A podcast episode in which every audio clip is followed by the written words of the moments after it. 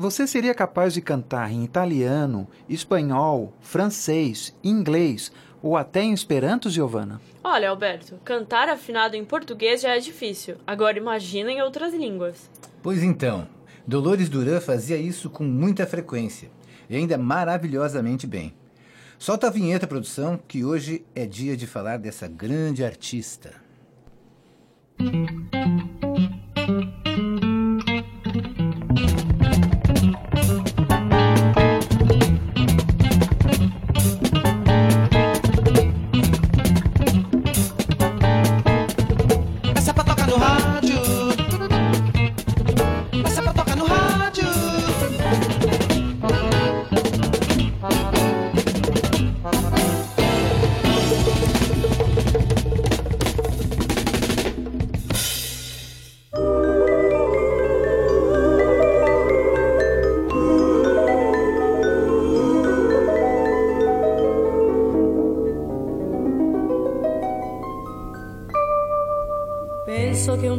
così non ritorni mai più.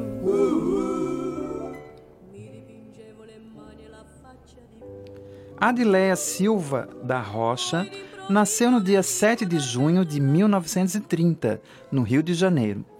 Faleceu no dia 24 de outubro de 1959, também no Rio, por conta de um infarto fulminante depois de uma noitada de trabalho nas boates. Com apenas 29 anos, ela deixou pouco mais de 30 composições que marcaram a história da música popular brasileira. Dolores não conheceu seu pai biológico. Vivia uma família simples, com mais duas meia-irmãs. Seu padrasto era sargento da Maria, Marinha, perdão, e sua mãe costureira. Dona Josefa Silva da Rocha ensinava o ofício da costura para suas filhas, mas também gostava de cantar, compor e improvisar nas horas vagas, o que pode ter aflorado o gosto musical de sua filha. A menina, desde muito nova, já mostrava sua personalidade forte. Quando terminou o primário, decidiu abandonar os estudos para ajudar as despesas e tentar seguir a carreira de cantora. A mãe lhe dava apoio e acompanhava nos programas de calouros.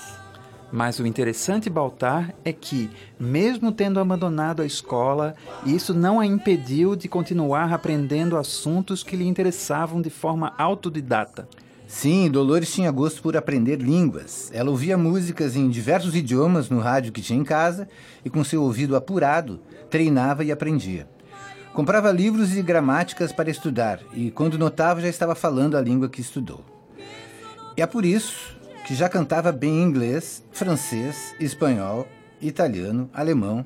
De fato, uma menina autodidata. E na música ela não ficava para trás. Aos quatro anos, ela cantou em um desfile do bairro em que morava e aos seis ganhou seu primeiro troféu em um concurso de calouros. Aos 11 anos, participou do programa Calouros em Desfile de Ari Barroso, cantando a música Vereda Tropical do mexicano Gonçalo Curiel. Naquela época, cantar uma música estrangeira em uma rádio era um grande desafio e um ato extremamente ousado. Mas Dolores cantou com desenvoltura e segurança, recebeu a nota máxima do programa e obteve grande sucesso de público. Como as vagas de cantora eram poucas, fez teste para atriz e conseguiu trabalho nas rádios Cruzeiro do Sul e Tupi, nesta última num prestigiado programa Hora do Guri. Depois disso, passou a fazer parte da caravana dos cantores do programa Escada de Jacó, participando de shows em diversos locais da cidade. Vale lembrar que nessa época a vida de cantor era mal vista pelas famílias tradicionais, uma vez que se entendia que as mulheres deviam ser, digamos, recatada e do lar. Mas a família de Dolores, principalmente sua mãe, enfrentava os preconceitos e autorizava a seguir sua profissão. Em 1941, ela começou a ter aulas de violão, o que também era muito incomum naquela época. A partir desse período, mesmo tão nova, nossa querida compositora passou a frequentar cada vez mais shows e programas de rádio divulgando sua belíssima voz.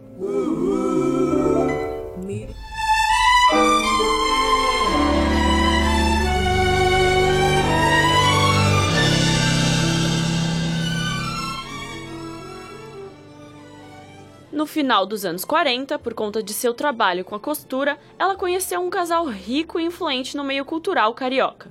Durante o trabalho, acabou cantarolando e a dona da casa se encantou. tratou de mostrar a voz de Dolores para seu marido e a partir de então o casal passou a ajudá-la a investir em sua vida de artista. O casal Paz de Andrade a acompanhava em emissoras e a apresentava para novos contatos do meio cultural da cidade. Inclusive, quem sugeriu seu nome artístico, Dolores Duran, foi Lauro Andrade, inspirado provavelmente na atriz norte-americana Dolores Moran. A nossa compositora, no final de sua vida, apresentava-se frequentemente no Beco das Garrafas, em Copacabana, especialmente no Little Club e na Boate Bacará. No final da década de 50, ela Fitzgerald. É, no final da década de 50, ela Fitzgerald, a rainha do jazz norte-americano, quando visitou o Rio, foi à Boate Bacará especialmente para ver e ouvir Dolores cantar e ficou impressionada com sua interpretação do clássico My Funny Valentine. Já que falamos bastante da vida da nossa cantora e compositora de hoje, que tal a gente ir para a entrevista? O entrevistado de hoje é Rodrigo Cote. Bem-vindo, Rodrigo. Não sei se é assim que fala o seu é, sobrenome. Cote, quase. Mas tudo bem. O Rodrigo gosta de música desde muito pequeno. Começou a tocar violão aos 13 e guitarra aos 15 anos. Já tocou em bandas como Cochabambas, Les Incompris e hoje toca guitarra na banda Cafonas. Inclusive, logo vem novidade aí. Rodrigo está gravando músicas instrumentais solo para publicar online. Vai postar duas de cada vez, viu? Acompanhem!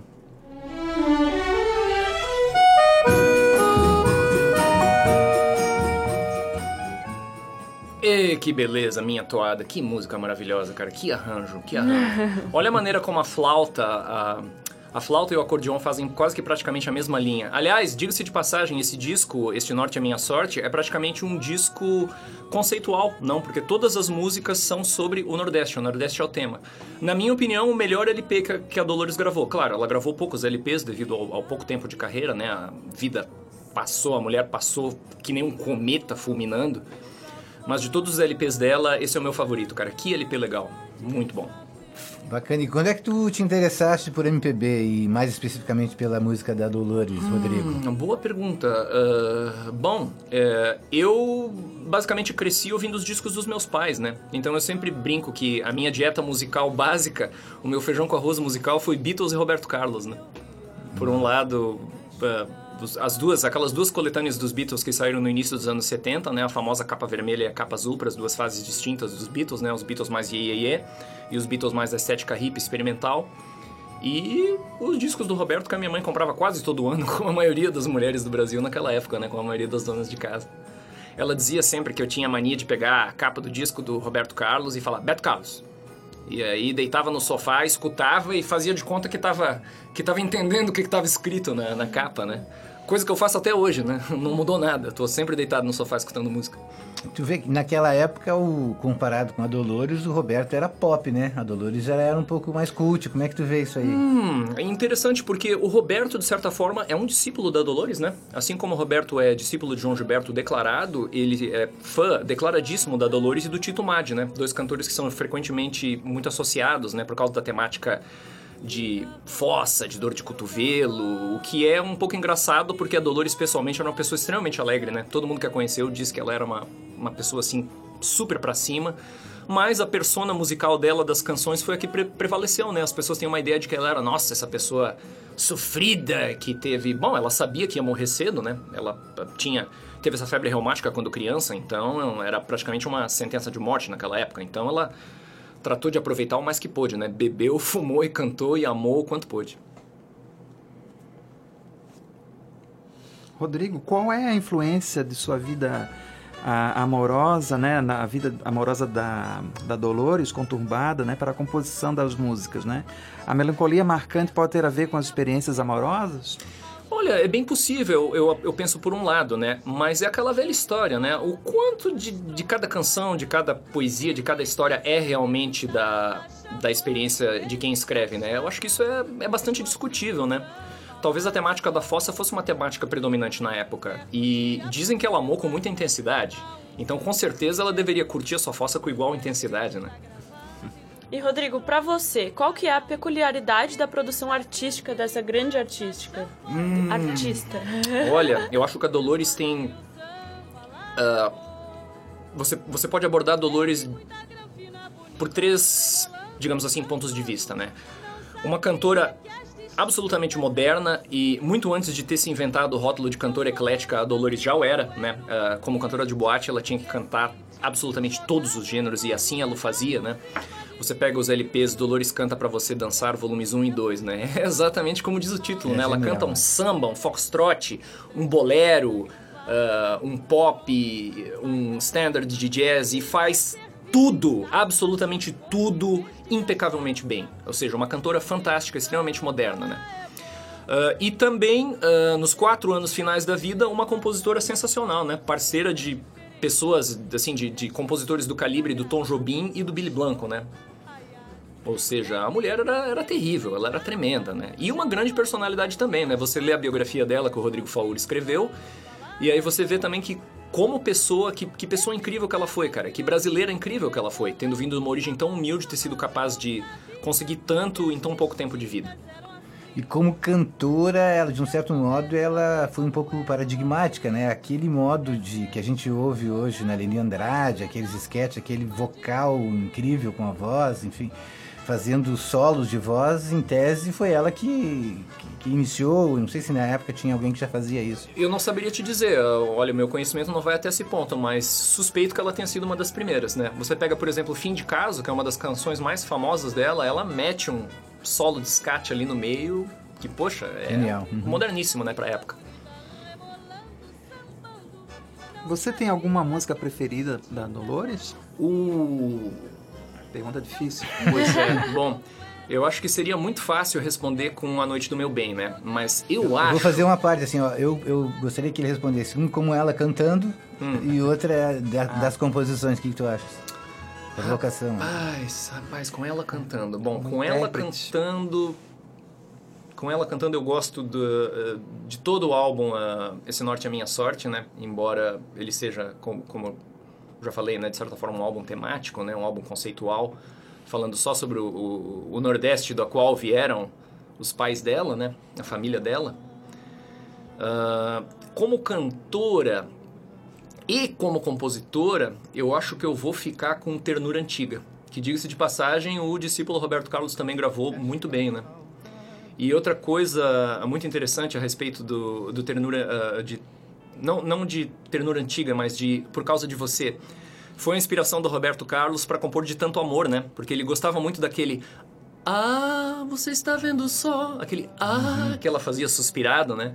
Foi a inspiração dele para começar de tanto amor, né? Porque a canção começa exatamente com Ah, eu vim aqui, amor, só para me despedir. Essa interjeição, né? É verdade. Né? Muito interessante isso, né? Talvez um, mais uma marca, uma assinatura da Dolores, né? A interjeição.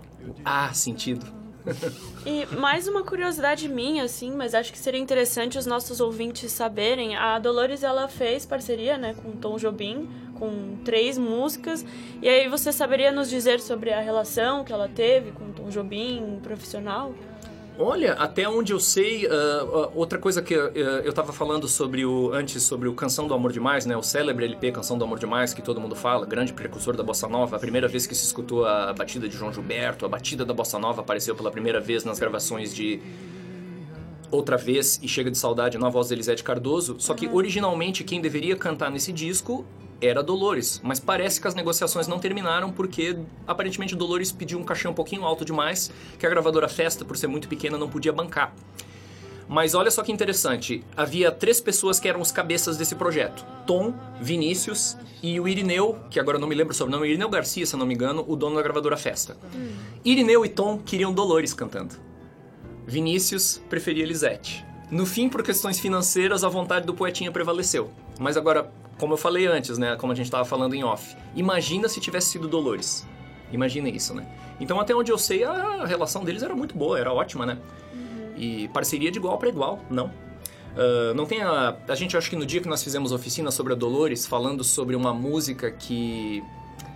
Que, que ela disse, não, não, não, não, essa aqui a letra vai ser minha. Uh, não, não vai ser do Vinícius, né? Pra, pra uma É, melodia a gente do até Tom. fala dessa música. Eu, de qual, qual foi? Uh, não foi por causa de você, né? Foi, qual foi a outra Foi parceria? por causa ainda? de Por causa você. de você. Ah, e aí ela ok. lançou outras duas com o Tom, mas daí Ah, já era tá. É, planejada. inventaram um né? monte de historinhas, né? A galera adora inventar historinhas, né? Inventaram de que ela escreveu a letra da canção com lápis de sobrancelha num guardanapo. Amigo, você já tentou escrever com lápis de sobrancelha num guardanapo? Não vai dar certo, ok? Não vai funcionar. E de que o Tom falou, suspirou e falou: Ah, imagi- já imaginou o Sinatra cantando essa? E que depois o Sinatra de fato gravou, né? Como Don't Ever Go Away. Mas, ah, cara, historinhas que o povo conta não é verdade. É bonito, mas não é verdade. Então. Até porque ela não, ela não lia música, então ela tinha que gravar na memória a melodia, né, pra compor. Então, assim, provavelmente ele deve ter tocado algumas vezes pra ela gravar. Ela não lia de nenhuma. Ela estava aprendendo violão, né? Aham. Começou a aprender violão, provavelmente conhecia cifras, mas não lia a partitura, né? Sim, claro. Quer dizer, não lia fluidamente.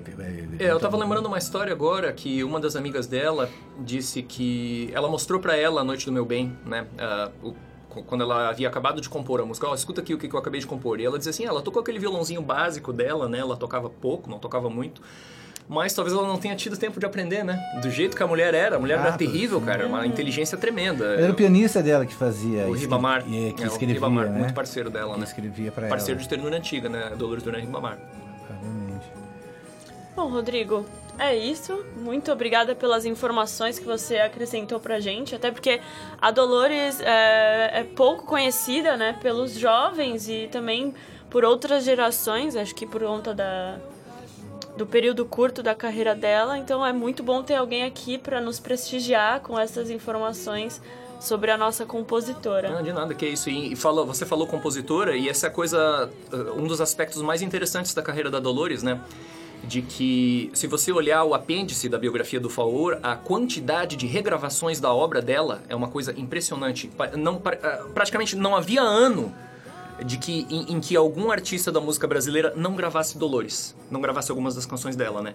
Bom, A Noite do Meu Bem é, digamos assim, um terceiro ou quarto hino nacional, né? Praticamente todo mundo um pouquinho mais velho conhece, né? Ou conhece pelo menos um pedacinho. Mas todas essas outras canções, Fim de Caso tem muitas regravações, Ternura Antiga tem várias também.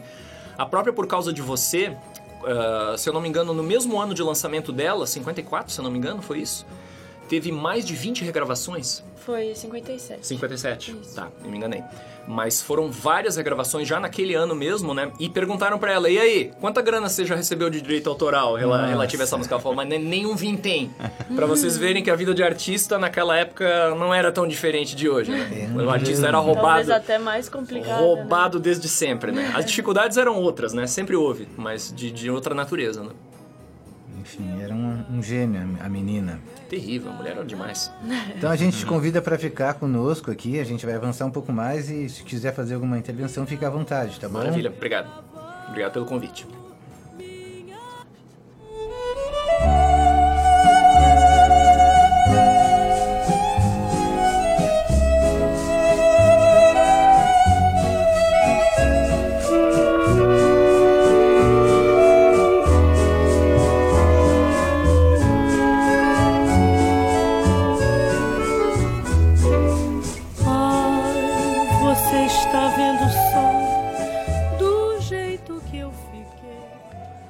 Por causa, por causa de você é fruto de uma parceria entre Dolores Duran e Tom Jobim e foi lançada em 57, como a gente já comentou na entrevista com o Rodrigo.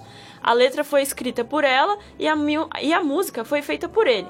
Quando Tom ainda nem era tão famoso, mostrou a melodia para Dolores e ela, é claro, adorou e fez a letra ali mesmo, e não foi em um guardanapo com lápis de sobrancelha. A princípio, quem ia fazer a letra e interpretar a música era Vinícius de Moraes, mas acabou ficando para Dolores. Os dois ainda produziram juntos as músicas Se é por Falta de Adeus e Estrada do Sol, que é linda também. Mas a que era a preferida do Tom é essa que você ouve no fundo, por causa de você. Somos a vida e o sonho. Nós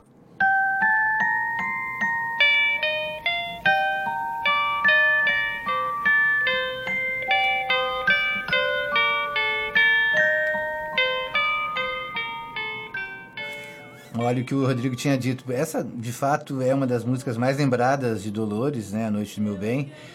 É, e participou a, a, primeira vez da gravação de discos em 1952, né, quando gravou dois sambas para o Carnaval do ano seguinte. Foram eles os sambas Que Bom Será, da Alice Chaves Salvador Miceli e Paulo Marques, e Já Não Interessa, do Domício Costa e Roberto Faisal. Em 1954 saíram seus primeiros sucessos, gravando Canção da Volta, de Antônio Maria Ismael Neto, e Bom Querer Bem, de Fernando Lobo. Se abrindo para enfeitar a noite do meu bem.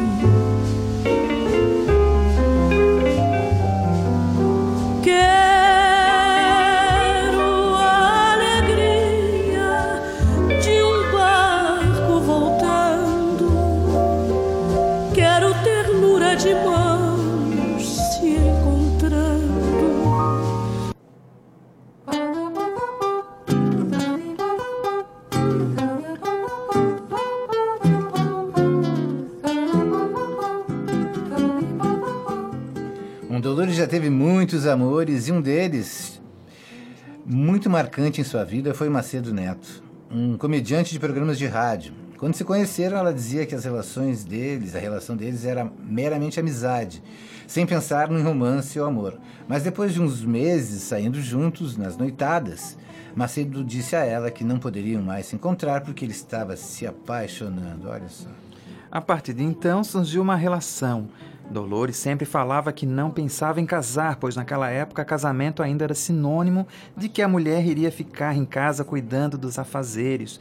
Mas ela foi pega de surpresa pela intensidade da relação dos dois e acabou que decidiu se casar. Macedo falava muito sobre ter filhos, mas ainda antes do casamento, Dolores engravidou e teve complicações e sofreu aborto espontâneo. Depois disso, ela não pôde mais ter nenhum filho, mas nada disso abalou a boa relação dos dois. É, mas infelizmente o casamento não durou muito tempo. Após três anos, eles acabaram se separando. Recomendamos a vocês, nossos ouvintes, que ouçam essa música com mais vagar, que está no fundo, né? É, no BG. O negócio é amar, porque ela passa bastante o que Dolores achava, como é que ela pensava as relações amorosas. É uma letra muito moderna também, se você pensar, né? Pela, uh, e, cara, tem achados sensacionais, assim. Ela era uma tremenda de uma letrista. Inclusive, essa letra posteriormente foi musicada pelo Carlos Lira, né? O Carlinhos Lira foi um parceiro póstumo de Dolores. E vejam o avanço da mulher. Ela usou a palavra porrada. Incrível, né? né? Tem gente que aguenta porrada. Claro que essa Uh, se eu não me engano, nas primeiras gravações, eu não me lembro exatamente quem gravou primeiro essa música, as pessoas tinham pudores de dizer porrada e diziam pancada no lugar, né? Mas uh, quando a, a, versão da. O que eu gosto muito, o dueto do Nelson Gonçalves com a Fafá de Belém, a Fafá fala porrada mesmo. É uma forma de, de protesto também, né? Do tipo de relação que se estabelecia, né? Pô, e as comparações que ela faz, né? Tem amor é. de raça e amor vira-lata. É. é Champanhe com cachaça. Pô, sensacional. É, é verdade. Uma craque. Amores à vista, amores a prazo.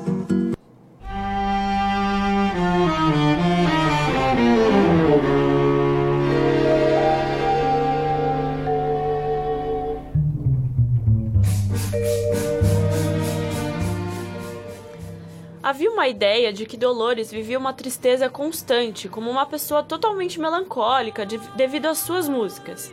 No entanto, segundo o livro Dolores Duran, A Noite e as Canções de uma Mulher Fascinante, ela até tinha alguns momentos de tristeza, mas ela era uma pessoa extremamente alegre e bem-humorada. Por mais que tenha sido diagnosticada com um problema no coração desde pequena, nossa compositora não ligava para isso e queria viver a vida intensamente. Até porque, para exercer sua profissão, ela precisava trabalhar durante as noites. Então decidiu viver cada segundo. É uma pena que tenha morrido de maneira tão precoce, interrompendo sua super brilhante carreira. Mas com essas composições que deixou, com certeza marcou muito a história da música popular brasileira. Com certeza.